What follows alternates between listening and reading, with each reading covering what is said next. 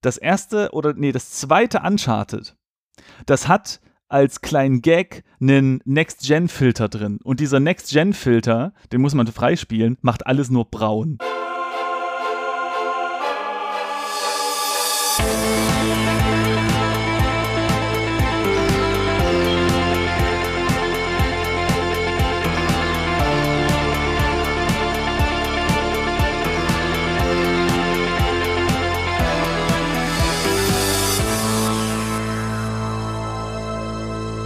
Hallo und herzlich willkommen zu einer neuen Episode des Game Dev Podcasts.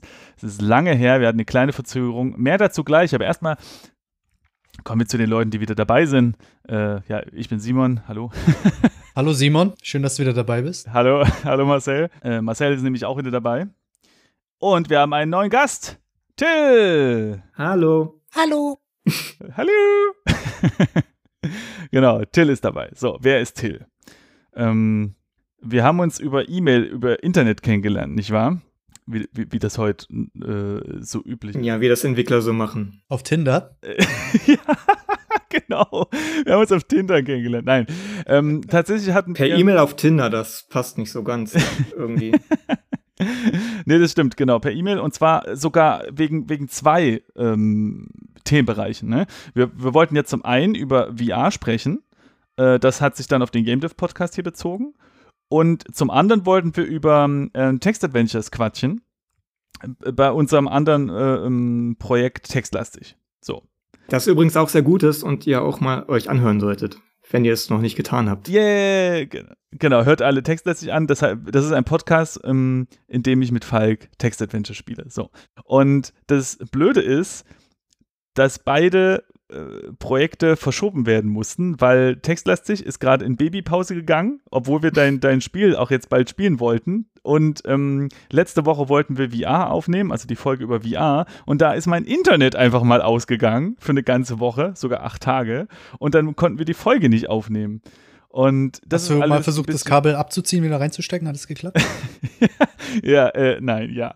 Das war leider nicht das Problem. Ich kann, ich kann gleich sagen, was, was genau das Problem war. Es ist wirklich nicht äh, auszuhalten. Aber ähm, so kam es dann dazu, dass wir jetzt gesagt haben, okay, wir machen jetzt mal eine Folge ohne festes Thema. Und dann laden wir doch den Till ein.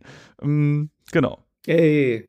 Yeah, wenigstens was. Aber wir werden auf jeden Fall jetzt nicht über VR sprechen, aber ähm, aber eben über alle anderen Sachen, über alle anderen Sachen, die es gibt auf der Welt. Hast du deinen Router auch neu gestartet, Simon? Also wegen dem Internet? ja, wegen Internet jetzt mal ganz kurz. Ich hab gehört, ja. das hilft. Ähm, es dauert also irgendwie äh, ewig, bis dieser Techniker mal ankommt. Dann, äh, dann, dann, dann kommt er halt nicht, der klingelt nicht. Er hat zwar angerufen auf dem Telefon, aber das, äh, ich konnte halt nicht rangehen und wir hatten auch eigentlich auch eine andere Nummer hinterlegt, auf die er aber nicht angerufen hat. So, dann hat er auch nicht geklingelt. Meine Freundin hat den ganzen Tag gewartet auf uh, hier hellhörig, ja, neben der Klingel, ob da irgendwas schnurrte, aber es schnurrte nichts. Äh, da muss man noch einen Termin machen, kam der irgendwann. So, macht er diesen Kasten da unten auf, wo diese Kabel ankommen und unsere Kabel sind einfach ab. Und dann habe ich den gefragt, so, wie kann das denn sein? Also ich meine, rutschen die einfach raus? Und er so, nee, ähm, das rutscht nicht einfach raus. Es könnte halt sein, dass im System stand, ihr kommt auf Port X sechs von mir aus jetzt, ja. Und damals vor einem Jahr, als wir das Internet gelegt hatten, hat vielleicht, also war jetzt nur eine Vermutung, aber vielleicht hat der Techniker da uns in einen anderen Port gesteckt. So. In, nicht den, den das System spezifiziert hat, ja. Da sind wir ja ganz äh, genau so. Und ähm, dann kam wohl vor eben dann acht Tagen ungefähr äh, ein Techniker an, hat irgendwas gemacht, weiß ich nicht warum, vielleicht, also bei uns unten wird eine Wohnung renoviert, vielleicht deswegen, ja. Ja, und dann kam der halt dann und hat vielleicht gesehen, so, ach, guck mal, da ist hier irgendwas auf einem Port, der nicht im System spezifiziert ist, das ziehe ich einfach mal ab. Und da wird doch. Hatte der einfach einen Stecker gezogen, der Penner. Ja, und dann wird doch nicht irgendwie nochmal überprüft, ob da vielleicht irgendwer drauf liegt oder so, nö, weißt du? Und dann haben wir irgendwie eine Woche lang kein Internet gehabt, also, ja, äh, und die Kabel hingen einfach da rum. Es war noch nicht mal ein technisches Problem. Vielen Dank dafür. Äh, stell dir mal vor, du wärst Freelancer und müsstest von zu Hause arbeiten und wärst auf Internet angewiesen. Ja, Leute, man, man muss echt sagen, also es ging, es ging tatsächlich relativ okay, weil wir haben ja mittlerweile Mobiltelefone, die Datentarife haben und damit kann man halt noch was machen. Äh, äh ich meine, die Jüngeren unter euch können sich das nicht vorstellen, aber früher gab es kein Mobiltelefon mit Datentarif und wenn das Internet weg war, war man wirklich abgeschnitten. Ähm, aber damals war man noch nicht so äh, dependent on Internet, würde ich sagen. Ja, das mag sein, ja. Aber man konnte ja noch nicht mal checken, ob das Internet weg, also man kann ja jetzt mit dem Mobiltelefon dann zumindest auf hier Störungen.de oder sowas gehen und gucken, ob das eine, eine, eine, riesige Störung ist oder ob man nur selbst betroffen ist. Ne? wap.telekom.de oder was auch immer. Oh ja, das war noch Zeiten. Naja, auf jeden Fall ging das im Privaten dann schon, aber du hast es eben angedeutet, ich bin der Freelancer und will von zu Hause aus arbeiten und dit ging mal gar nicht. So. Krasse Geschichte. Krasse Geschichte, ne? Aber jetzt mal zu dir, Till. Also du bist ja hier äh, rein spaziert als Programmierertierchen, nicht wahr? Ähm, jein. okay. Erzähl mal, wie, wie, äh, wie ihr euch kennengelernt habt, nachdem nicht Simon nach links oder rechts geswiped hat wie kam es denn zustande? Ähm, ich habe den Simon einfach mal angeschrieben. Mhm. Äh, vielleicht erzähle ich mal kurz was zu meinem Werdegang. Mhm. Genau, ähm, gerne. Also, im Moment äh, wohne ich in Köln und studiere am Cologne Game Lab, ähm, Fachrichtung Game Design. Ähm, aber letztendlich mache ich halt alles so ein bisschen. Äh, ich mache halt schon ewig Spiele, ähm, seit frühester Kindheit. Hab mir halt auch selber ein bisschen Programmieren beigebracht und verschiedene Tools benutzt, so ähnlich wie GameMaker. Ähm, vielleicht sagt einem etwas Click and Play oder sowas. Ist also ewig lange her. Ja, und dann ähm, habe ich so verschiedene Dinge gemacht, habe halt auch schon in der Games-Branche gearbeitet, ein paar Praktika gemacht und so. Und ja, im Moment arbeite ich an einem ähm, Projekt, ähm, also ein Virtual, ähm, Virtual Reality Mobile Game, also wo ich halt auch mein, mir das Ziel gesetzt habe, das zu shippen, also in den Store zu stellen und ein bisschen mehr zu polischen, als die ganzen Freeware-Sachen, die ich schon gemacht habe, immer, um halt mal den nächsten Step anzugehen. Also ich habe halt schon sehr vielen Game Jams teilgenommen, mal One Game a Month gemacht, ein halbes Jahr. Jo, und das ist jetzt so mein nächster Schritt. Und äh, deswegen meinte ich gerade, ähm, in Anführungsstrichen Programmierertierchen, ähm, ich habe dich halt abgespeichert, so, dass du halt Code machst. Und, und das ist auch so, oder? Du, du, genau. du machst da die Programmierung und alles. Genau, also bei dem VR-Spiel mache ich im Moment alles.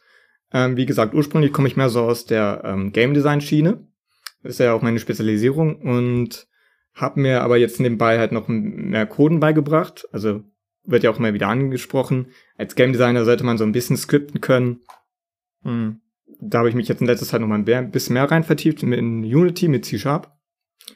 Mhm. Und ähm, ja, habe jetzt also auch von der Zeit schon angefangen zu modeln und mache jetzt auch gerne ähm, Models mit Blender.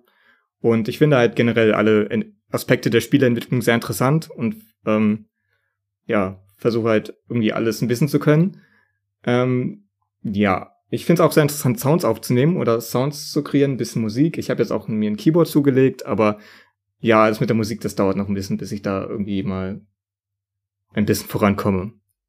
Das, das ist spannend. Ich habe ähm, letztens erst noch einen Link gesehen da ging es genau um das. Da, das war ein Artikel auf Gamasutra, der äh, von einem Game Designer, soweit ich das gesehen habe, geschrieben wurde und der halt gesagt hat, Leute, also äh, Leute im Sinne von der anderen Game Designer, lernt Coden. Und das kann man sich mal durchlesen, dass das durchaus ähm, sinnvoll ist. Ich habe das nicht im Detail studiert, aber ich glaube, es geht halt so in Richtung von wegen, Leute, ihr müsst in der, oder ihr soll, oder ihr könntet vielleicht, wenn ihr wolltet, in der Lage sein, eigene Prototypen zu bauen. Das wird euch sehr helfen, wenn ihr nicht auf einen Programmierer ähm, immer warten müsst. Ne? Äh, wenn du in der Lage bist, das selbst zu machen, dann, dann bist du einfach da schneller, vor allem im Iterieren. Ne? Zumindest mal Visual Scripting oder Scripting genau, Lua oder sowas generell. Ja, und, und es hilft auch. Bei der Pro, äh, ich finde, es hilft auch bei der ähm, Kommunikation dann eben ne, mit Programmieren, wenn man das Fall. selbst schon so ein bisschen gemacht hat. Ja, gerade als Game Designer muss man ja irgendwie mit vielen Leuten kommunizieren und da ist es halt sehr hilfreich, von allen Bereichen so ein bisschen was zu verstehen, damit man ähm, mhm. auch auf denselben Nenner, Nenner kommt. Ja, ähm, das stimmt. Und ja, also heutzutage gibt es auch viele Tools, da braucht man ja auch nicht mehr so viel zu programmieren. Ähm, ähm, Construct zum Beispiel oder GameMaker ähm, sind so Beispiele, wo man halt im Prinzip programmiert, aber visu visuell. Also GameMaker mhm. jetzt weniger, aber es gibt halt Tools, da programmiert man visuell, damit habe ich auch damals angefangen. Und da hat man sozusagen Dropdown-Menüs und verschiedene Bausteine und baut sich damit den Code zusammen. Das ist halt eine super Einstiegsmöglichkeit. Vor allem, weil du ja ähm, als Game Designer oft auch mit, ähm, mit System einfach, also äh, Systemdesign äh, zu tun hast, ja, wie verschiedene Game Design Systeme eben zusammenarbeiten. Und das ist ja auch so ein logisches Denken. Und ich denke mal, das trainiert sich dann wahrscheinlich auch ganz gut äh, mit Code, der ja auch irgendwie so auf Logik basiert. Habe ich, hab ich gehört. Haben mir ja. die Programmierer erzählt. Mhm. Und du hast ja neben deinem VR-Projekt, und das hatte ich ja eben auch schon mal erwähnt, ne, äh, bist du ja auch an einem, hast du ja damals ein Text-Adventure geschrieben, was wir ja dann eben in dem genau. anderen Projekt also, spielen ähm, wollen. Das ist jetzt so, so knapp zehn Jahre her und war so mein erstes etwas größeres Spiel. Ähm, ich habe halt davor viele kleine Spiele gemacht und das ganze Spielethema halt nicht ganz so ernst genommen und das war so mein erstes Projekt, wo ich dann äh, mehr so gesagt habe, okay, ich will ähm, Spieleentwickler werden. Genau, und das habe ich dann ähm, programmiert, ähm, kn ähm, knapp zwei Jahre. Also das ist auch ziemlich groß. Das ist ein Text-Adventure-Rollenspiel. Äh, es gibt so eine Art Open World Und ähm, ja. Wie muss man sich so eine Text äh, Open World Version vorstellen? Also kann es einfach immer weitergehen und er generiert ja neue Environments oder äh, ähm, ist es schon eine vorher definierte Welt, die halt relativ groß ist oder geht sie in die Unendlichkeit jetzt wie bei Minecraft?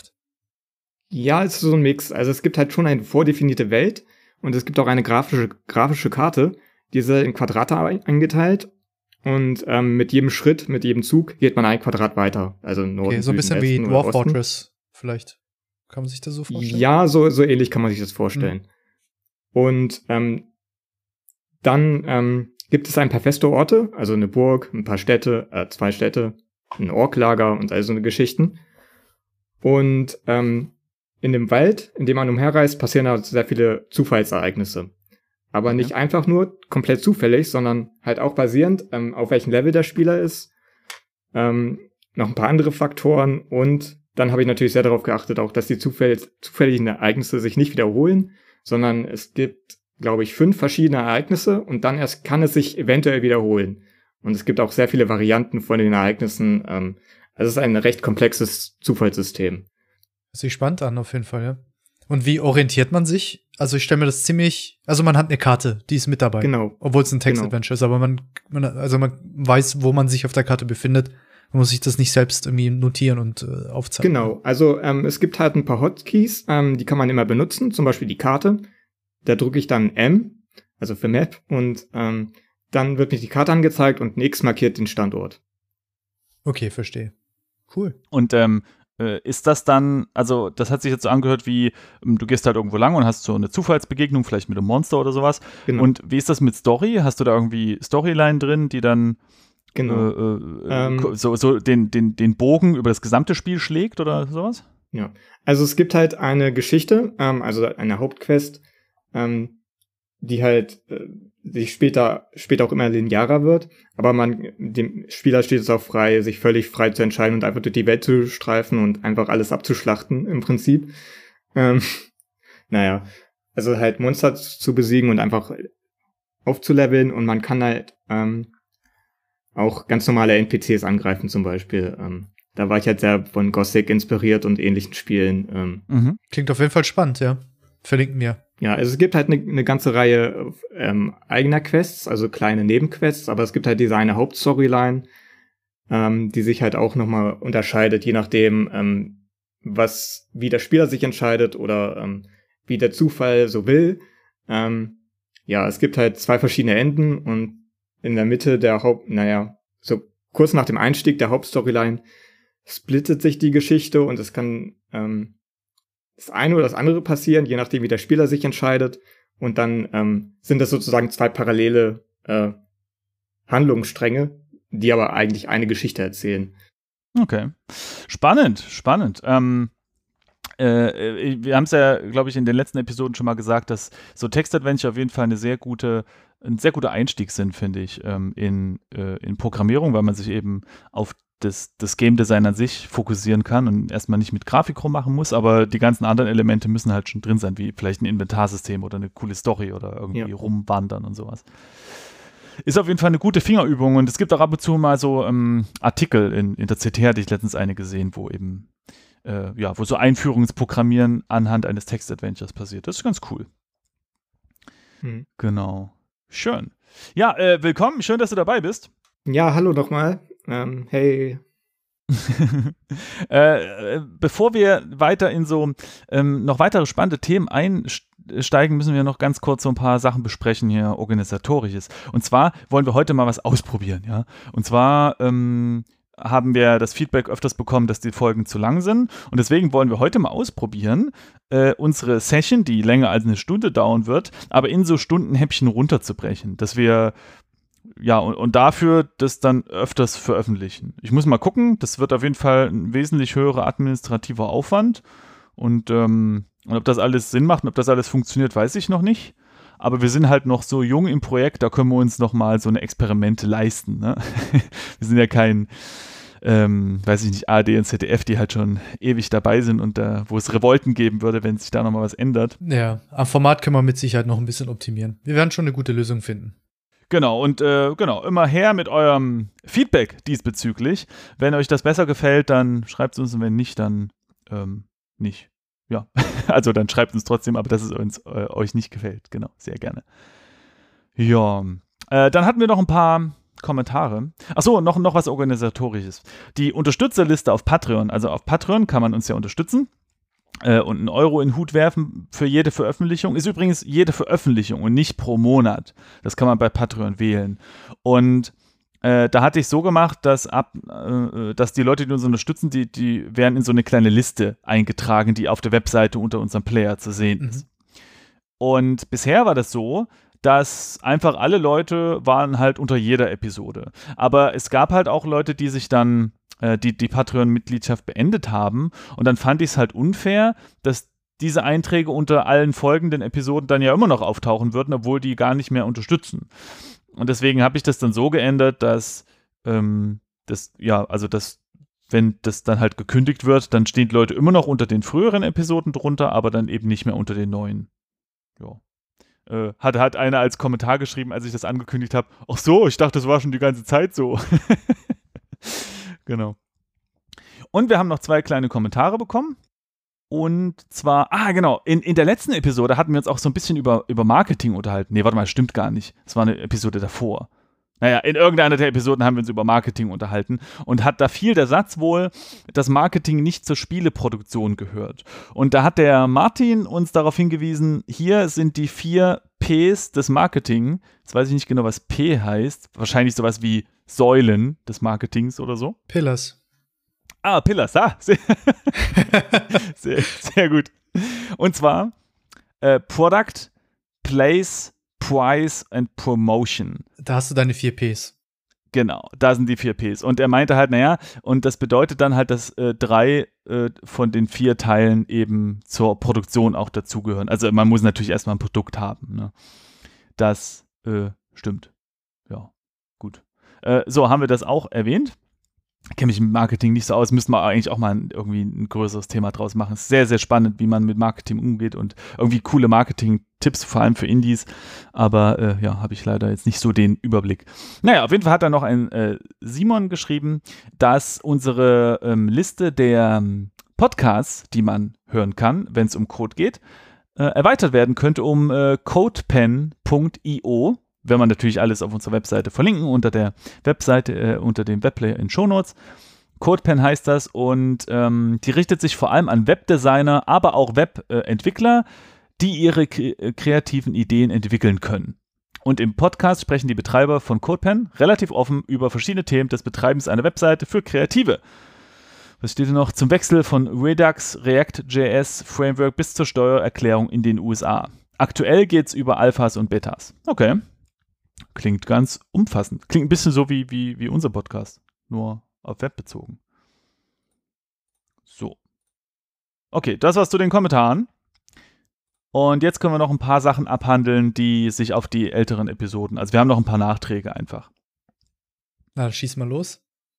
Ähm, das Wichtigste, wir hatten in der, in der, vorletzten Episode über den Conan Penis Slider gesprochen. Also man kann da ja sein, sein Geschlecht äh, anpassen in der Größe. Zu Recht. Das wird aber nicht in die Xbox-Version übernommen. Skandal. Skandal. So, haben wir das auch mal äh, erwähnt. Ich glaube, das haben wir sogar gesagt. Oder? Ich habe gerade irgendwie so ein Déjà-vu. Naja. Äh, ich weiß es nicht, aber ich muss sagen, eigentlich ist es ähm, korrekt, dass die das eingebaut haben, wenn man darüber nachdenkt, dass man seit Ewigkeiten schon bei Frauen immer die Brustgröße einstellen kann, bei den, bei, bei vielen MMOs und so, ne? Da ist es ja eigentlich nur gerecht, dass dann eben bei den Männern auch mal irgendwas eingestellt werden kann. ähm, ja dann, äh, äh, was haben wir? Wir haben auch ein bisschen über Demos geredet. Und zwar, dass Demos irgendwie äh, eigentlich ganz cool sind, aber die Verkäufe irgendwie mindern, weil die Leute dann feststellen, ah, vielleicht ist das Game doch nicht so gut oder es reicht aus. Ist übrigens gerade äh, auf GameStar auch ein größeres Thema. Da gibt es auch ein Video dazu, wo sie auch über Demos reden und genau dieses Thema aufgreifen, weil nämlich in letzter Zeit öfters wieder Demos aufgetaucht sind. Von Civilization 6 zum Beispiel, aber auch von Shadow. Prey. Oh, Prey, genau, Prey hat was angekündigt.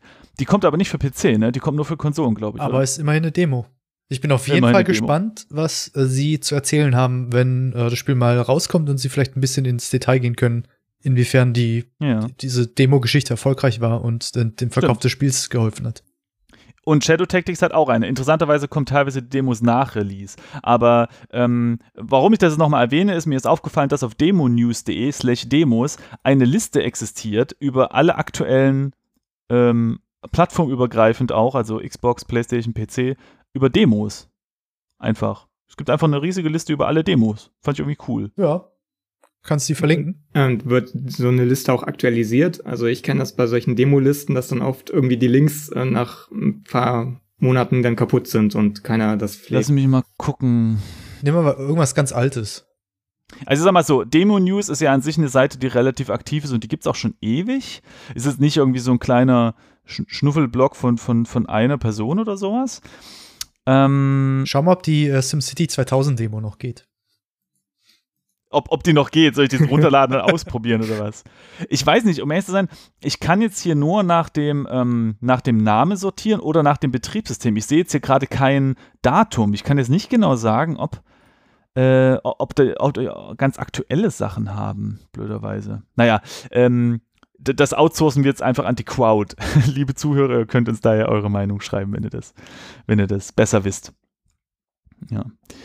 Ähm, auch ein beliebtes Thema in den letzten Folgen war immer die deutsche Games-Branche. Und da gab es eine hervorragende Audioreportage von Games Podcast. Da haben die sich richtig Mühe gegeben, haben mit massenweise Leuten gequatscht und haben das alles zusammengepackt in eine Folge.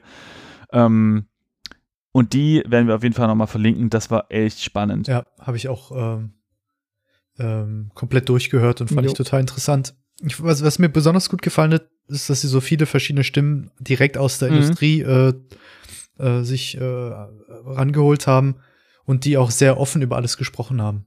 Ähm, und fand ich wirklich toll, absolut empfehlenswert. Ja, auch ich kann das nur bestätigen. Anhören, anhören, anhören. Genau, und, und ich habe ich sogar noch ein paar Punkte rausgeschrieben, die mich ganz besonders fasziniert haben. Ähm, zum einen wurde sowas gesagt wie, ja, AAA-Games sind halt ein Produkt, das muss man sich leider so realistisch ähm, geben und keine Selbstverwirklichung. Das hatten wir auch schon mal so gesagt, das ist halt ein Business irgendwo. Genau. Ähm, äh, dann dann gab es eine Sache, die angesprochen wurde, ja, angeblich hat, äh, haben so USA, also äh, Produktionen aus Amerika, halt starke Farben und Deutsche sind eher braun. Da muss ich aber sagen, wenn ich mir Gears of War angucke, vor allem die ersten, da sah das alles ganz anders aus. Und es ist sogar so witzig, dass ähm, das erste oder nee, das zweite Uncharted, das hat als kleinen Gag einen Next-Gen-Filter drin. Und dieser Next-Gen-Filter, den muss man freispielen, macht alles nur braun. Okay, so this is the game in regular. As you can see, very colorful.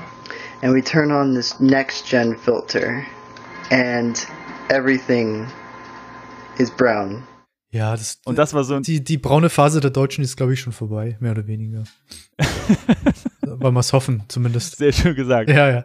Ich weiß, ich weiß absolut, was meinst. Es gab ja diese Anfang der 2000er, diese, weiß nicht, Mega Blumen und äh, erstmal das Bild desaturieren, weil alle Texturen nicht zusammenpassen und dann einfach noch mal so ein Color Overlay drüber, mhm. damit es wieder ein bisschen Farbe bekommt. Äh.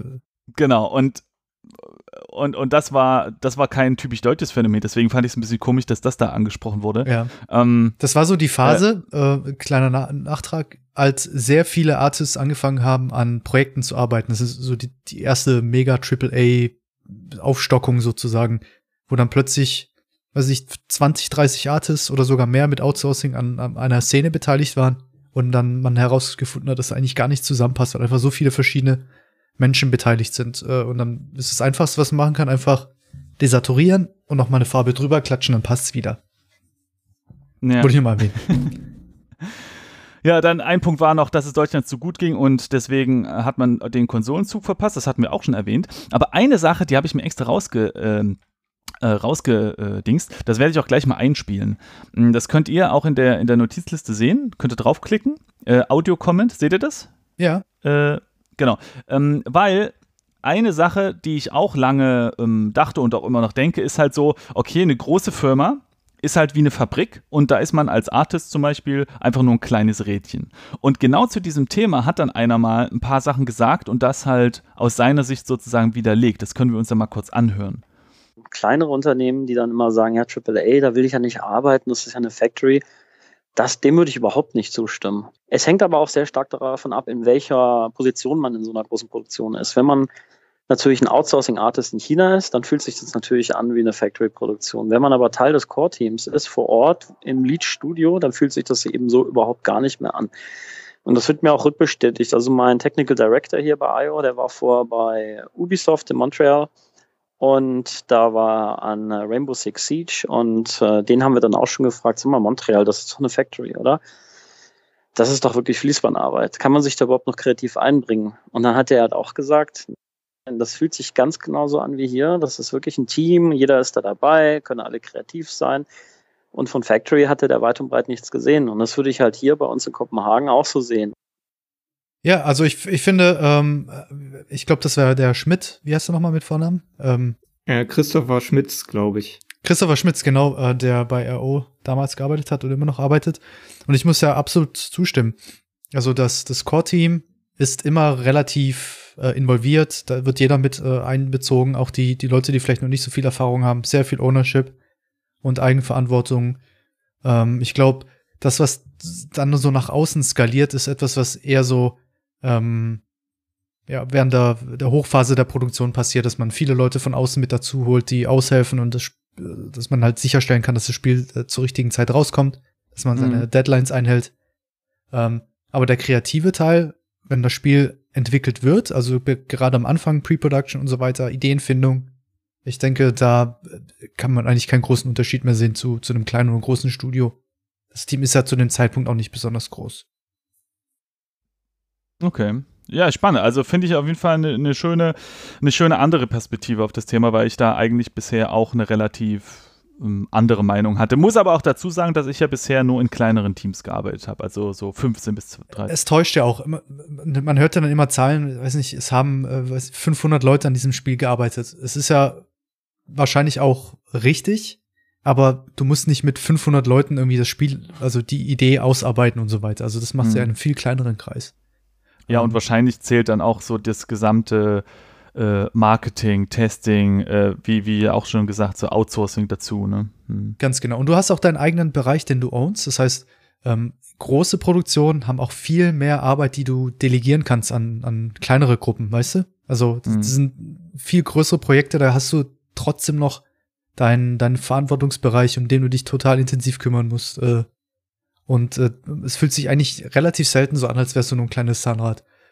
Ähm, ich habe jetzt an mehreren großen Produktionen gearbeitet und ich hatte immer das Gefühl, dass ich trotzdem einen ziemlich großen Einfluss auf das Spiel habe, was eigentlich cool ist, mhm, ja. Mhm. Obwohl man einer von vielen mhm. ist.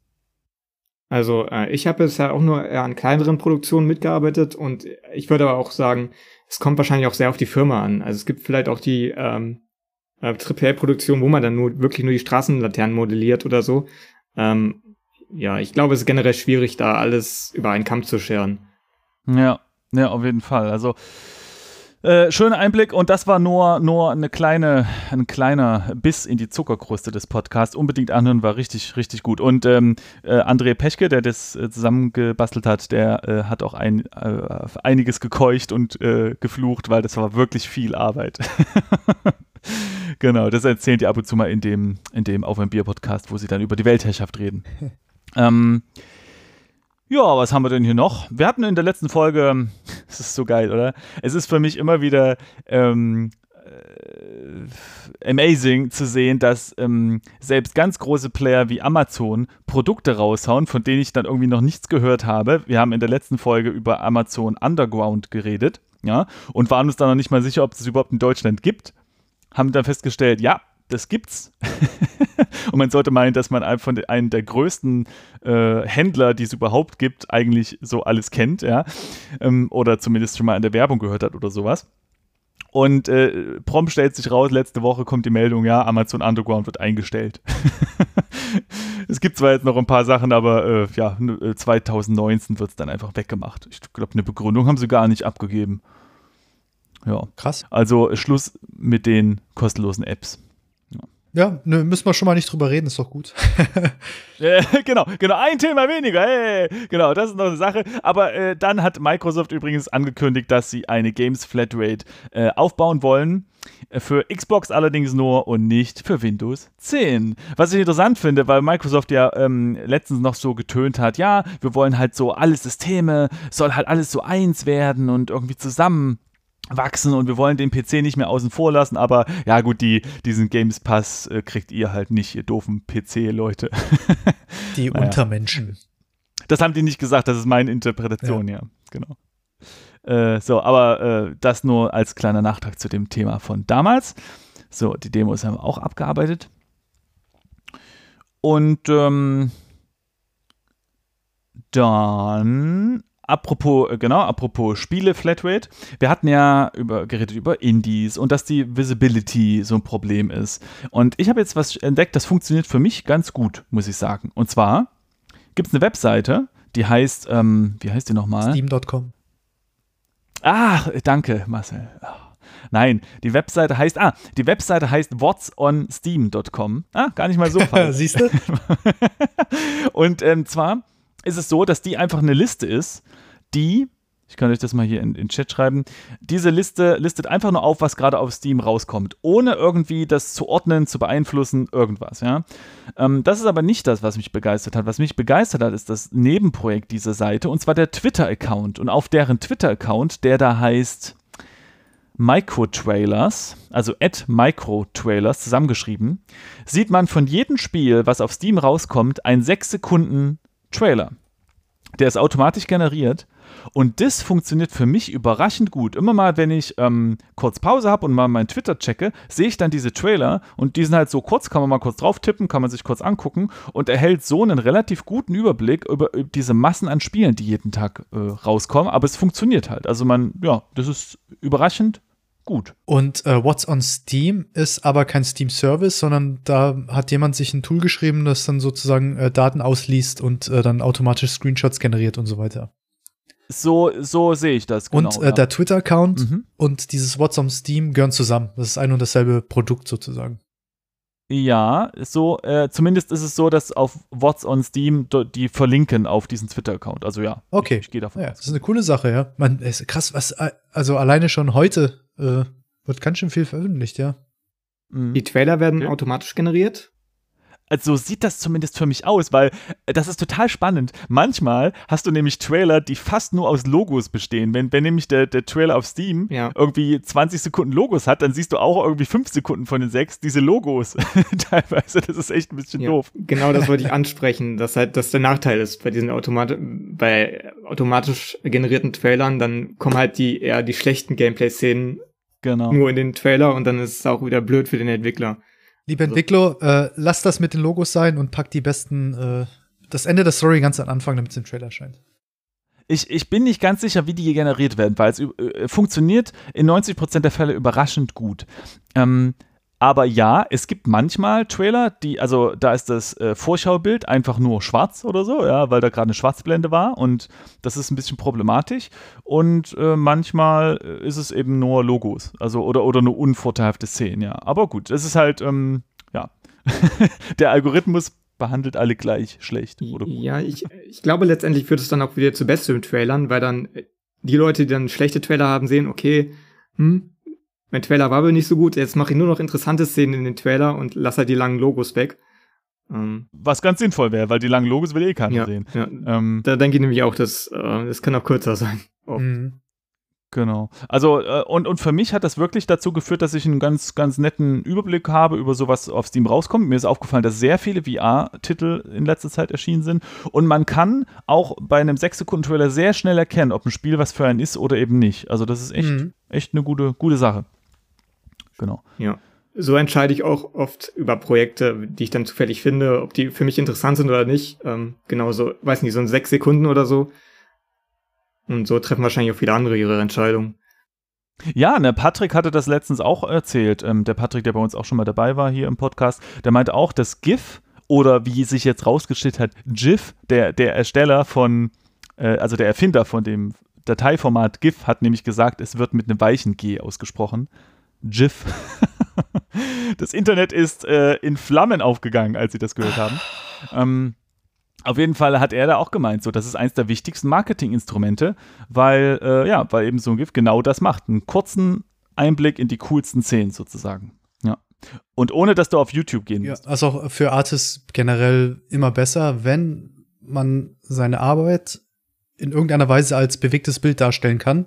Also wenn, wenn ja. Bewegung im Bild ist, immer ein GIF machen. GIF, Entschuldigung. Äh, fürchterlich. Ähm, und dann am besten mit bewegten Bildern auf Facebook, 10.000 Hours, Polycount, ArtStation posten, das, die, das generiert viel mehr Aufmerksamkeit. Also man klickt eher auf ein bewegtes Bild als ein statisches. Habe ich an mir selbst festgestellt. Ich kenne keine Statistiken, aber ich habe das Gefühl, dass es funktioniert. Ja, und ich habe, äh, ich, oh, man, man ist so faul geworden als Mensch. Ich habe so, mir ist sogar aufgefallen, dass wenn ich durchscrolle bei, bei diesen ähm, kleinen Trailern, dass ich teilweise ich sehe das Thumbnail und wenn das nicht interessant aussieht, dann klicke ich noch nicht mal da drauf. Und das sind sechs Sekunden meines Lebens. Das kann man sich schon noch mal geben. Ja. ja. Aber ähm, ja, also ja. Oh Mann, ich weiß nicht. Früher, was man da noch unternommen hat, um irgendwie sich mal ein Video anzugucken, so zum Beispiel ein 10-Stunden-Download und dieses Modem einwählen und so. Und heute ist so, oh, oh zwei Megabyte soll ich machen, machen oder nicht? Ich weiß nicht. Oh. Ja. Nee. Ein Klick zu viel ist ein Klick zu viel, ja. Äh, weil wir gerade bei Steam waren, ähm, Wolf verkauft, nee, hat eine Audio-Engine gekauft und jetzt verschenken die die. Ähm, Welches ist das? Das ist mir auch untergekommen. Wie heißt diese? Steam Audio heißt die Engine. Die ist aber voll Und so, die oder? kann, äh, weiß ich, nee, glaube ich nicht. Nehme ich jetzt mal nicht an. Und das ist sehr spannend. Ähm, ich kann euch auch mal den Link geben. Da gibt es auch Beispielvideos. Und zwar äh, hat diese Engine zum Beispiel physikbasierten Hall implementiert. Das heißt, wenn man eine, äh, eine ähm, Soundquelle hat und die ist so halb verdeckt durch eine Mauer oder sowas, dann verändert sich auch der Sound.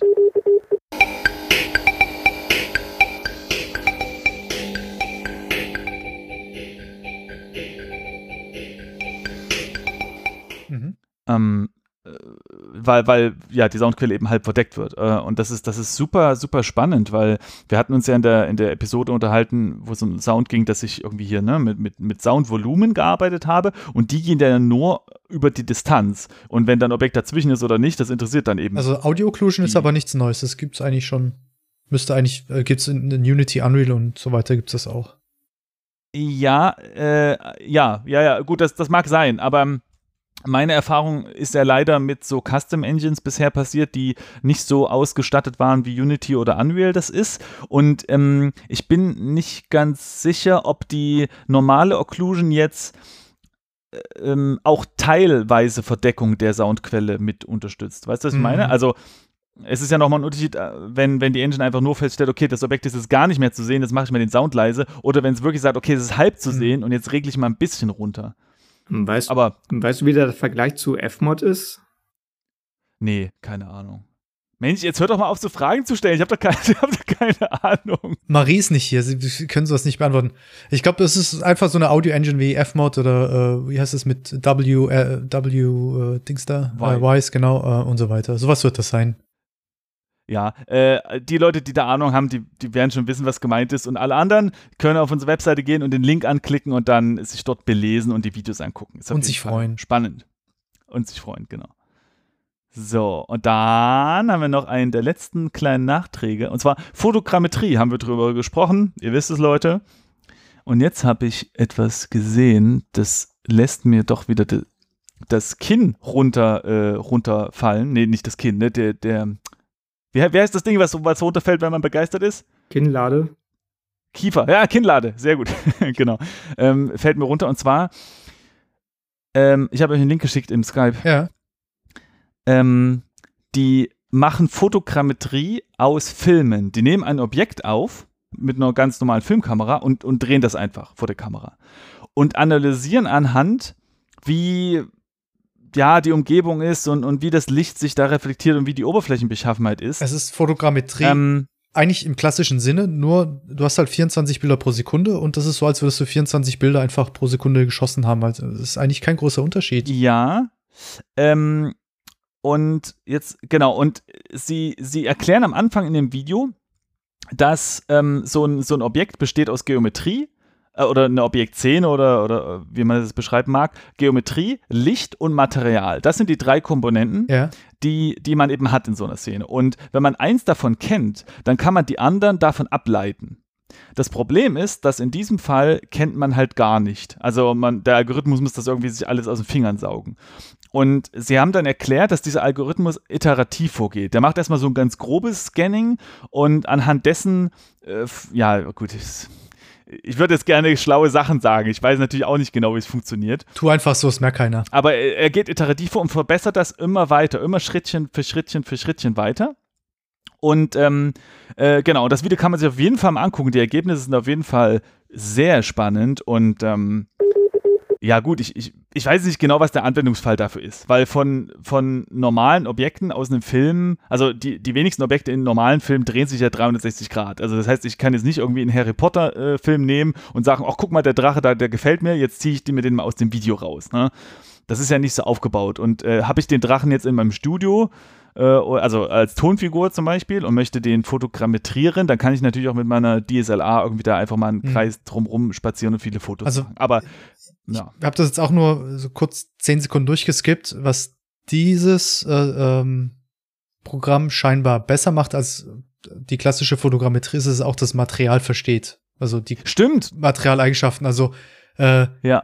es feststellt, wie hoch der Glosswert ist, was Specular Color und so weiter ist, anhand äh, der, des Verhaltens äh, des Lichts auf der Oberfläche. Also es wird noch zusätzlich mit analysiert zu den Shapes, die man ähm, normalerweise über Fotogrammetrie erstellt. Ja, äh, exakt. Warum, warum habe ich das nicht gesagt? ja, genau, das ist nämlich das, das Tolle. Man, man, man erstellt dieses ähm, Material gleich mit und ich wäre mal sehr gespannt, ähm, das in einem Vergleich zu sehen zu richtigen Messungen, Materialmessungen, wie, wie genau das ist. Äh, und ob man daraus dann gleich für Substance so ein Material irgendwie exportieren kann daraus. Ne? Und dann hat man das da irgendwie automatisch drin. Das ist auf jeden Fall spannend. Mhm. Mm. Und noch als kleine Nebenanmerkung, es gibt ähm, den Forschergeist-Podcast, das ist ein Podcast, der geht allgemein um Wissenschaft und es, da gab es einen über Archäologie und da reden sie auch so ein bisschen über Fotogrammetrie. Oh ja, den habe ich gehört, das war super. Archäologie. Mhm.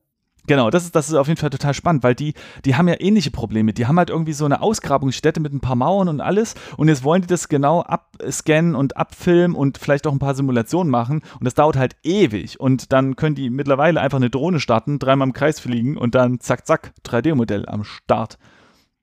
Äh, interessanterweise ist, haben die ein relativ großes Problem der Datenmengen, denn für die muss es ja super genau sein. Also ge umso genau, umso besser. Äh, während wir Spiele Leute uns ja so ein bisschen auch Ungenauigkeit und Kompression erlauben können. Ne? Hm, ja, eher das Gegenteil. Genau. Also das ist echt spannend. Gibt's äh, was Neues von Nvidia eigentlich? yeah! Ähm, ja, also auf meinem Laptop benutze ich jetzt kein Nvidia Experience mehr, weil das dort gar nicht mehr so richtig funktioniert. Ich bin jetzt umgestiegen auf OBS. Äh, OBS ist ein Programm, was, ähm, ähm, also das, die Abkürzung steht für Open Broadcaster Software und damit machen die meisten ihr Streaming zu Twitch oder YouTube oder sowas. Man kann, und das ist ganz cool, man kann aber verschiedene Quellen eingeben, also wovon man denn aufnehmen möchte und man kann da auch den Desktop einfach angeben. Und das funktioniert ganz gut. Musste man sich, musste ich mir einen Shortcut einrichten, äh, was dann so ähnlich funktioniert wie, ähm, wie, wie eben das Nvidia äh, Experience-Ding und dann hat das eigentlich ganz gut funktioniert. Mhm. So nehme ich auch immer meine Gameplay-Trailer auf. Also meine Nvidia-Grafikkarte ist auch Zeit für Shadowplay. Und ähm, du hast ähm, ja einen normalen Rechner, ne? Worüber du das machst. Oder, oder hast du einen Laptop? Laptop. Okay, weil, weil dann hast du ja auch zwei Grafikkarten drin. Also du hast den, die Intel-Grafik für, ne, für Windows und dann halt genau. Nvidia, oder? Genau. Weil das ist, das ist nämlich ein wichtiger Punkt.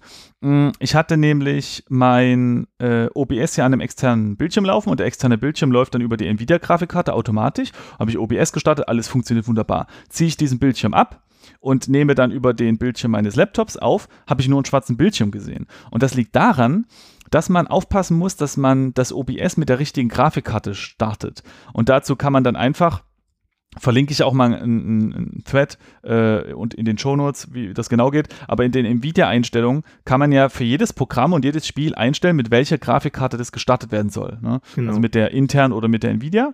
Und dann muss man eben, also wenn ich jetzt den Desktop aufnehmen möchte bei meinem Laptop und der ist nicht an einem externen äh, Monitor angeschlossen, dann muss ich dann eben einstellen, dass dieses OBS mit der internen Grafik gestartet wird. Und dann funktioniert das alles wunderbar. Ja. So, äh, und bezüglich unseres kleines äh, Podcast-Projekts gibt es übrigens, ähm, äh, naja, Neuigkeiten. Also wir haben mal, wir haben mal hier Werbung ausprobiert, ne? Wir haben uns mal hinreißen lassen. Auf Facebook kann man ja hier so Promotions machen, ne? Du mal die ganze Kohle auf den Tisch gelegt und mir was gegönnt. Äh, ganze Kohle auf den Tisch gelegt. Äh, 5 Euro. Und da, äh, also an sich ist das ganz cool, ja. Du gehst da hin, du sagst hier, zack, zack, 5 Euro, Facebook, mach mal. Und dann kann man relativ genau spezifizieren, an wen, also auf welchen, ähm, äh, äh, wie heißt es, Walls, äh, Facebook-Seiten das auftauchen soll. Man kann dann einstellen, welches Land, man kann einstellen, welche Sprache die Leute sprechen sollen. Und man kann sogar einstellen, das fand ich ganz überraschend, ähm, äh, eine Berufsbezeichnung. Und dann gibt man zum Beispiel einen äh, Game Developer und dann sieht man so eine kleine Liste. Das sind die Berufsbezeichnungen, die halt häufig eingegeben wurden. Und dann kann man sehr genau spezifizieren, ich möchte Game Programmer und Game Designer oder irgendwie nur Programmer oder irgendwas. Ne? Kann man da alles einstellen. Also ziemlich genau spezifiziert. Das ist ganz cool. Und es hat ähm, exakt äh, nichts gebracht. Wir haben mit unseren 5 Euro 15 sogenannte Engagements erreicht. Ich weiß nicht, was das ist, aber wahrscheinlich wenn die Pupille den Link mal gestreift hat, ist das vielleicht ein Engagement oder so, ich weiß es nicht. Und wir hatten äh, zwei Follower dazu bekommen. Und ich will jetzt, ich will jetzt nicht sagen, dass das nicht sein kann, aber wenn die Follower-Profile heißen Mohammed Ali, Mohammed Ali, der bei Facebook arbeitet, oder Roman Romanchuk, der in der Ukraine arbeitet, dann kann das natürlich sein, dass die gerne unseren Podcast hören. Allerdings glaube ich, ist es nicht ganz unabdinglich, dass da der Gedanke aufkommen könnte, dass es irgendwelche komischen Accounts sind, die unserem Podcast nicht ganz Folge leisten wollen. ich kenne das so ein bisschen. Also ähm, ich ähm, veranstalte oder ich plane auch immer so so lokale Game Game Developer Meetups und mhm. da war auch so eine Facebook Like Seite und da kam jetzt letztens auch irgendwie zwei so ähm, zwei etwas seltsame Likes daher. Es klingt halt genau nach dem, was du erzählst. Und ähm, wir haben ja auch so eine ähm, Studentengruppe und da kommen auch immer mehr so ganz komische Anf äh, Beitrittsanfragen. Wo ich dann denke, ähm, ja. Hm. Ja, äh, ja. ich weiß, was du meinst. Genau. Ähm, naja, gut, also es war mal ein Experiment. Was aber übrigens sehr viel gebracht hat, war äh, der Tom von Let's Game Dev, das ist ein YouTube-Kanal, der hat uns erwähnt in einem Video, was er gemacht hat. Ist ganz cool, was der da macht. Der, der entwickelt halt Spiele und, und von Anfang an, also ohne Vorkenntnisse, kann man da reingehen und hat uns erwähnt. Und das war mal ein richtiger Boost. Also da ist unser kleiner, ähm, äh, unser Statistikometer auf unserer Webseite ist mal richtig nach oben gesprungen. Also ich kann schon verstehen, warum die, die ganzen Marketing-Leute eher auf Influencer setzen als auf äh, Facebook oder sowas. Genau. Apropos Influencer, wer uns was Gutes tun will und wer uns boosten will, kann gerne ein paar iTunes-Sterne äh, hinterlassen und iTunes-Bewertungen. Da haben wir nämlich relativ wenig und die Leute sagen, das ist ganz wichtig. Also, wir würden uns sehr freuen über ein iTunes-Bewertungssternchen oder Kommentierchen. Vielen Dank. Schon mal im Voraus.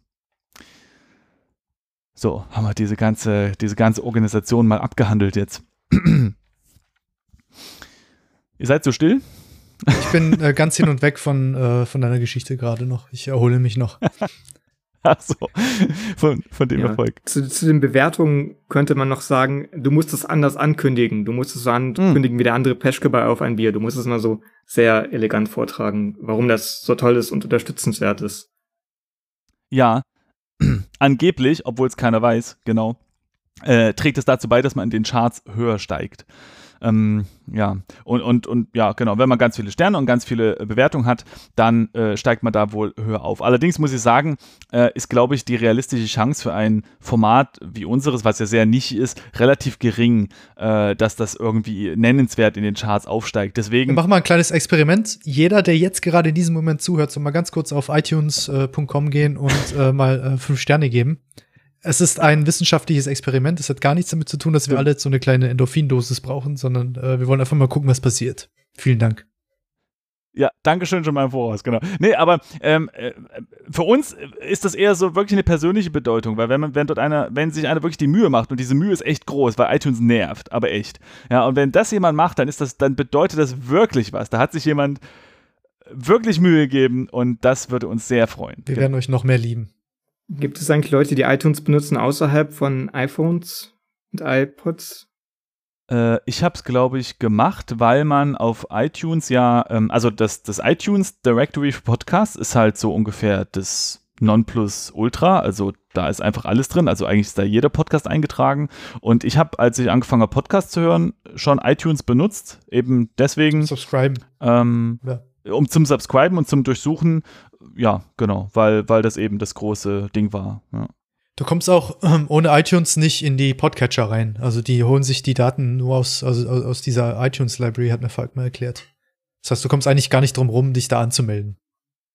Äh, ja, also du musst nicht unbedingt iTunes benutzen, wenn wir gerade schon mal dabei sind. Du, du, ähm, das, es gibt so eine Webseite, da muss man seinen Feed eintragen und dann, ja, dann ist, also man muss sich da einen Account erstellen, das da eintragen. Aber man muss dafür jetzt nicht unbedingt iTunes benutzen.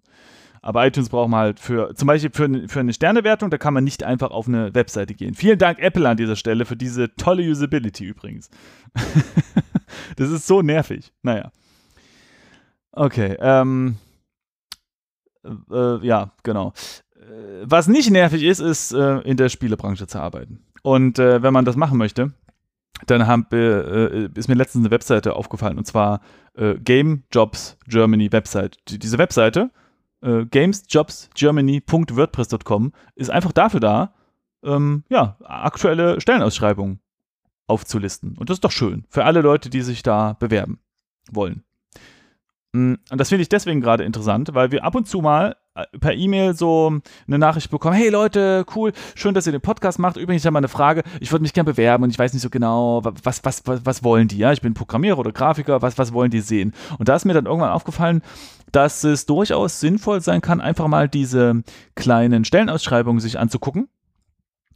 Und dort steht da drin, was gefordert ist. Und ich glaube, das ist eine relativ gute Übersicht, an der man sich entlanghangeln kann, um äh, ja, einfach um so ein Gefühl dafür zu bekommen, was wollen die sehen? Wollen die C-Sharp, wollen die C++, wollen die JavaScript, wollen die äh, Photoshop, wollen die ZBrush, wollen die Substance? Ja? Also irgendwie so ein Gefühl dafür zu bekommen, in welche Richtung könnte ich mich denn entwickeln, jetzt wo ich hier am Anfang stehe und einfach nicht weiß vor lauter Optionen, welche ich jetzt einfach greifen soll. Und wer hat das hier alles aufgesetzt? Ist eine coole Sache.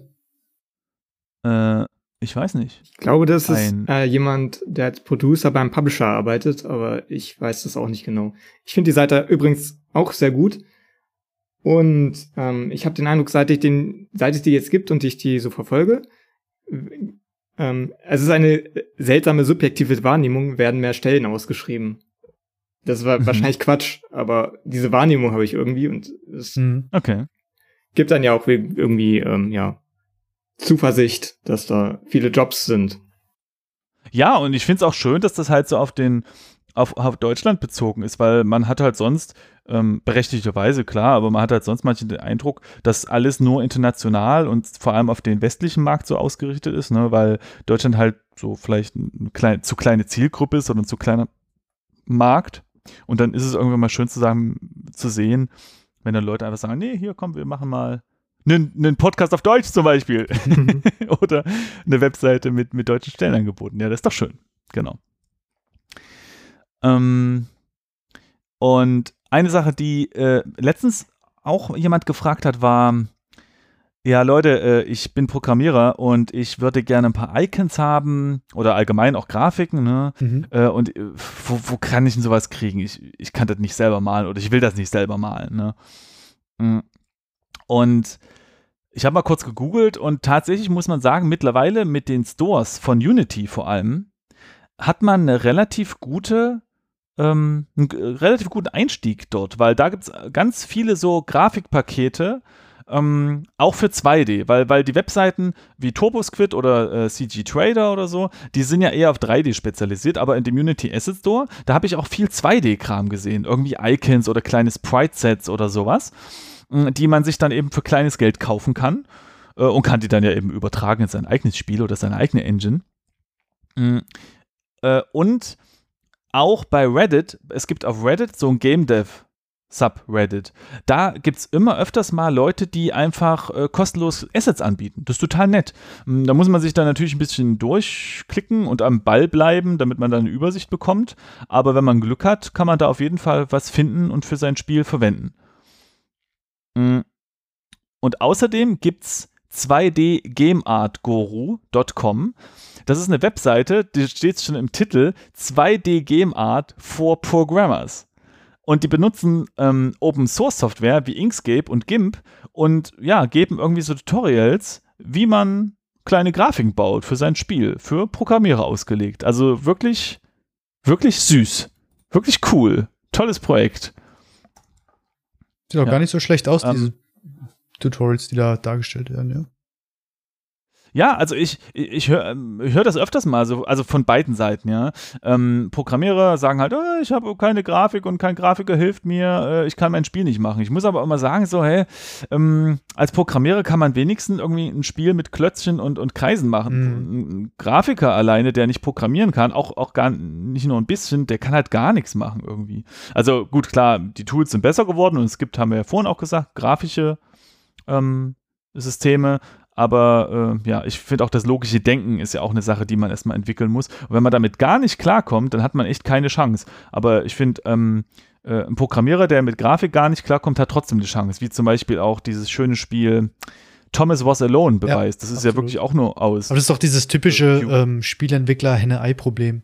Die einen sagen, ich ja. kann nichts machen, ohne zu wissen, was da passiert. Und die anderen sagen, ich kann nichts machen, ohne zu wissen, wie es aussieht. Ich brauche erst ein Konzept. Also ich habe das schon so oft gehört und es ist absoluter Schwachsinn. Die ja. Leute müssen eigentlich, Menschen müssen besser werden, Dinge zu prototypen. Sage ich jetzt einfach mal so. Ja. Nee. Ich finde auch dieses oft ähm, genannte Programmer Art, ähm, das ist auch gar nicht hässlich oder so. Es ist auch sehr äh, kreativ und ansehbar. Also ich verstehe dann oft gar nicht, warum Leute das dann so her. Da hast du noch nicht genug gesehen, um das zu sagen. nee, aber das schon recht. Es gibt äh, total absolut geniale Grafiken.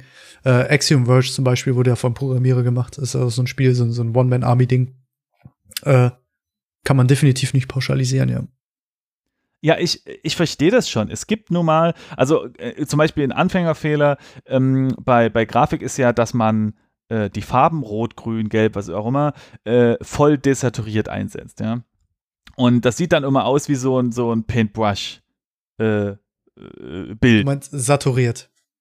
Also mit, Primärfar mit Primärfarben malen. Genau, nur Primärfarben malen und die in, in, in, in voller Saturation. Genau, das meine ich. Und das sieht halt immer ein bisschen blöd aus. Ne? Wenn man dann einfach mal ein bisschen äh, desaturiert, dann hat das schon mal einen ganz anderen Look. Und ähm, und ich kann verstehen, dass wenn man an so einem Spiel arbeitet äh, und, und das selbst nicht attraktiv findet, ist das halt, ähm, klar, das ist halt ähm, äh, nicht befriedigend. Und wenn man, man muss auch sagen, so, so Spielegrafik ist halt nun mal ein, ähm, ein Lockmittel, ja. Äh, und, und, und das ist natürlich dann nicht schön, wenn man das vielleicht irgendwie anbietet auf einer Website und keiner guckt es an, weil es einfach nicht hübsch aussieht.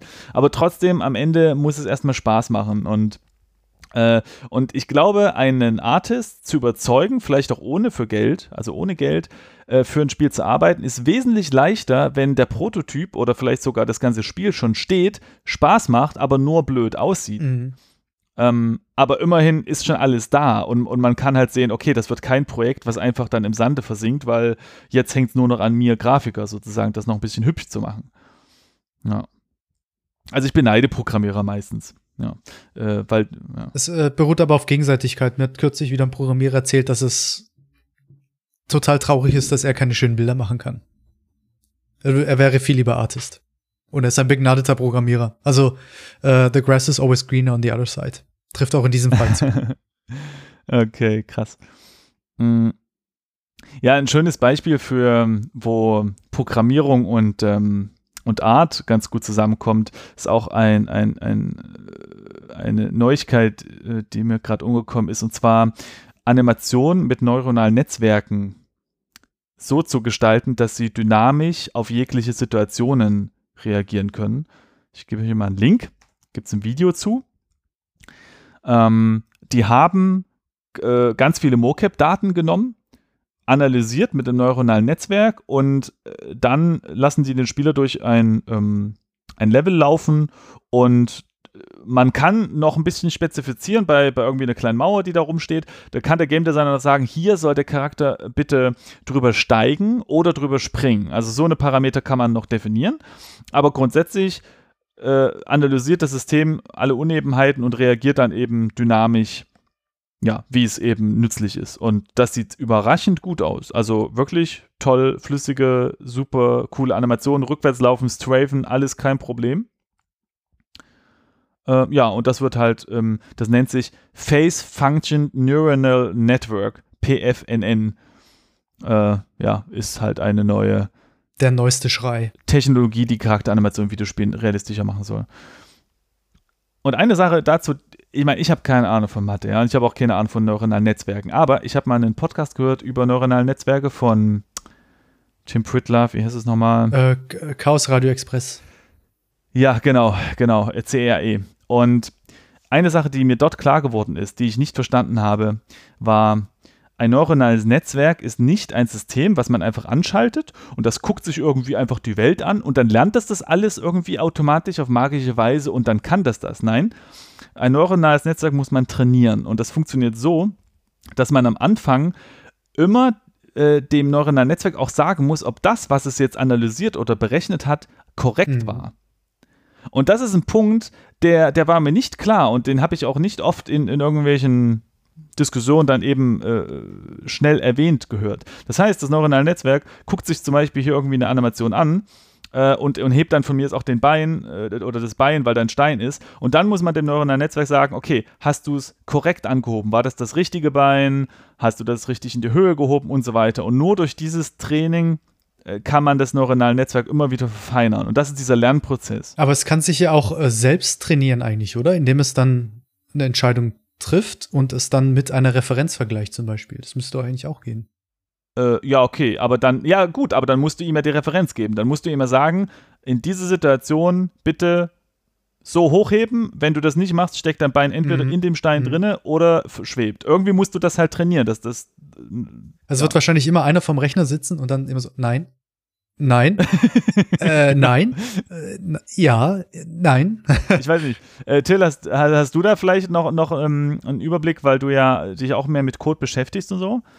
Ähm, von neuronalen Netzwerken weiß ich, habe ich gar keine Ahnung von. Okay. Also, wenn unsere Zuhörer da noch, noch mehr ins Detail gehen wollen, dann gerne in unsere Kommentare. Wir freuen uns sehr über Kommentare auf unserer Webseite. Ähm, übrigens, äh, Mails sind auch ganz schön, das ist echt cool. Aber äh, noch schöner wäre natürlich, wenn ihr den Kommentar auf die Webseite schreibt, weil dort könnt ihr dann auch alle sehen und alle anderen auch noch Tipps geben. Das, das macht ja so eine Community aus. Genau. Und wenn ihr da noch mehr äh, Infos habt zu neuronalen Netzwerken, gerne in die ähm, Kommentare damit. Kommentare auf der Webseite geben unserem Leben Sinn. Wir freuen uns immer sehr darüber. Oh ja. Ich habe noch eine Sache, die ich noch mal ganz kurz einwerfen wollte. Das ist mir gerade eingefallen.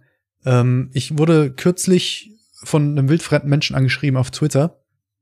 Äh, Nicht auf Tinder? Auf äh, tin Tinder, genau. er hat mich geboostet und äh, mhm. so kurz gucken, wie der Herr heißt. Äh, äh, Daniel Beljean ist Belgier, arbeitet in Darmstadt und äh, mhm. hat gesagt, hey Marcel, ich finde dein Zeug ganz cool, hast du nicht Lust, auf, bei so einer Convention mitzumachen? Ich wäre erst relativ skeptisch, ich hatte keine Ahnung, wer das ist. Äh, mhm. Die Webseite war nicht online und ich weiß nicht, ich hab einfach gedacht, irgendwie, weiß nicht, irgendein Blödsinn. Äh, hat aber nicht nachgelassen, war relativ hartnäckig im positiven Sinne und hat auch immer weiter daran gearbeitet. Ich habe jetzt kürzlich mit ihm telefoniert, äh, so eine Dreiviertelstunde, und es ist ziemlich geil. Also es gab damals scheinbar äh, in Frankfurt so eine, ähm, so eine so ein Artist-Kollektiv, die sich regelmäßig getroffen haben, um zu zeichnen, zu modeln, äh, zusammenzusitzen in einer großen Gemeinschaft ein Wochenende lang und voneinander zu lernen. Mhm. Und er hat das sozusagen wieder zum Leben äh, hervorgebracht oder äh, gerufen. Das ist eigentlich so, eine, so ein Ding, was von Daniel Lieske kam. Man kennt ihn vielleicht von, mhm. von dieser äh, Wormwood-Saga. Ja. Ja, und er hat ja auch dieses Forum, Digital Arts Forum. Genau. Äh, ist, ist eines der größten Foren für 2D genau. vor allem. Äh, und der hat das früher gemacht, hat jetzt aber keine Zeit mehr. Das ist jetzt total eingenommen von diesem, von, von seinem Comic und so. Hat dann aber diesen Daniel getroffen, der mich dann wiederum angeschrieben hat, ob er das für ihn weitermachen darf, sozusagen, diese Convention. Mhm. Und das ist das. Das heißt, äh, Hey, ich war da mal, fällt mir gerade ein. Ich habe da vorhin ein T-Shirt. Und es ist total cool. Ja. Also ich habe jetzt mit ihm gesprochen, er macht richtig geilen Scheiß und ich bin hundertprozentig davon überzeugt, dass es äh, einschlagen wird äh, wie eine Rakete. Ähm, schaut euch das alle an. Ich, ich muss es beim nächsten Podcast mal ein bisschen im Detail erklären und vielleicht schaffen wir es auch mit dem mal zu reden. Äh, der Typ Gerne. ist echt richtig ja. gut, dann gibt sich so viel Mühe, hat schon Sponsoren an Land gezogen, wie Wacom und vielleicht kriegt er noch Microsoft mhm. und so. Äh, sind schon tolle Leute mit dabei. Äh, unter anderem auch ja. Daniel Lieske, Simon Kopp. Äh, ich darf auch mitmachen. Und das ist dann einer von, äh, von äh, Airborne Studios ist noch mit dabei. Das ist äh, Anfang September, das Wochenende vom 8. bis zum 10. Und die Webseite heißt äh, defcom.org, D-A-F-C-O-N.org. Verlinken wir auch mal, schaut's euch an. Genau. Wir können dann äh, noch mal drüber reden äh, im Detail und dann kann mhm. ich das noch mal genau erklären. Auf jeden Fall ein Wochenende lang äh, zusammensitzen, modeln, Feedback geben, Portfolios angucken, äh, Vorträge anschauen, äh, Live-Drawing, Wettbewerbe, alles drum und dran. Das ist richtig cool. Ja, spannend. Nice. Ja, dann da kann ich ja auch noch kurz was erzählen. Ähm, ich hab's, äh, ja, ich bin da eigentlich immer ein bisschen vorsichtig. Ich erzähle so eine Sachen eigentlich immer lieber danach, weil äh, wenn es dann doch nicht klappt, dann ist immer blöd. Dann hat man einfach wieder nur rumgelabert und Leute, die die rumlabern und nichts, nichts, nichts. Ähm, das Risiko muss ich eingehen. Ich, ich äh, sind ja immer, immer. Nee, nicht, nicht wegen ja. dir, sondern wegen mir jetzt. Okay. Äh, und Mm, und zwar ist es nämlich so, dass äh, ich auch äh, gefragt wurde, was Kleines zu machen. Und zwar gibt es in Frankreich einen, eine kleine Convention, äh, die heißt Add-on. Die ist in Rennes, Rennes, Rennes, Rennes glaube ich, spricht man es aus. Ah, Rennes, okay. Ähm, ja, ich, ich spreche nicht so viel Französisch. Und da geht es vor allem um, soweit ich das gesehen habe, so Technical Art und Effektkram. Ähm, so in diese Richtung. Und weil ich ja auf meinem Blog eher so in diese Richtung gehe mit, mit ne, Effekte und Tech Art und sowas. Dadurch haben wir uns dann auch kennengelernt ähm, äh, auf Twitter und der hat mich da auch gefragt, so, ey, hast du nicht Lust, da mal vorbeizukommen, einen kleinen Vortrag zu machen irgendwie? Und da habe ich gesagt, äh, ich habe keine Ahnung, aber okay, äh, warum nicht? So. Machst du mit? Äh, genau, und äh, derzeit ist der Plan, dass ich da mitmache. Ähm, und ich habe dann bei Tequila Works, für die ich ja gearbeitet habe, äh, nachgefragt, ob es okay ist, wenn ich von Reim, an, da habe ich ja mitgemacht und habe da Effekte für gebaut. Und da darf ich ein paar Sachen erklären. Äh, ja, genau. Also ich habe da ja Zugriff auf die Rohdaten und kann mir relativ genau angucken, wie die Shader funktionieren und sowas. Und da will ich so ein, zwei, drei kleine Effektis ähm, rausziehen, die mich da so, so begeistert hatten, schon die ganze Zeit, seit ich daran gearbeitet habe. Ähm, die sind alle nicht von mir, aber ich fand sie halt so cool, sind von irgendwelchen anderen Effektartists, die vorher dort gearbeitet ja. haben. Und das will ich da ein bisschen präsentieren. Da kommt der Simon nach Paris. Äh, Frankreich, ist das schön. Ja, cool. Genau. Und äh, ja, mal sehen. Mal sehen, ob es klappt. Ich hoffe, jetzt, wo ich es gesagt habe, äh, passiert nicht noch irgendein Unglück und dann muss ich das nächste Mal sagen, oh. ach, wird schon schief gehen. Ja. Aber äh, bin gespannt, bin sehr gespannt und äh, ja, genau. Ähm, wir können ja noch ein paar Details dann auf Twitter tun oder so. Vielleicht ist ja zufällig jemand ähm, auf der DAFCON oder eben auf der Add-on und dann kann man sich da nochmal auf ein Bierchen ja. treffen oder ein Kaffeechen oder ein Wasser. So, ähm, dann sind wir jetzt schon am Ende äh, der, der ersten äh, Sub-Episode der Aufnahmesession, wie auch immer man das nennen möchte. Ach, es ist traurig. Also, äh, genau, also wir sind jetzt bei ungefähr eine Stunde und werden jetzt ein Päuschen machen und dafür wird dann eben die nächste ähm, die nächste Sub-Episode oder was auch immer bald schon erscheinen. Auf jeden Fall müsst ihr da nicht einen Monat drauf warten.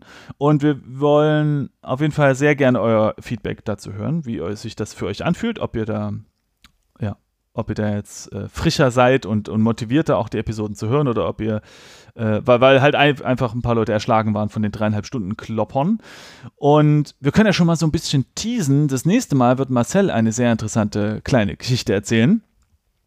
Er hat nämlich etwas Kleines vorbereitet und äh, einige Erfahrungen damit gemacht.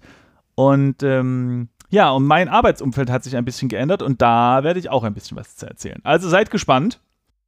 Ich bin auch sehr gespannt, was ich zu erzählen habe. Und du? Nicht ihr sollt gespannt sein, die Zuhörer sollen gespannt sein.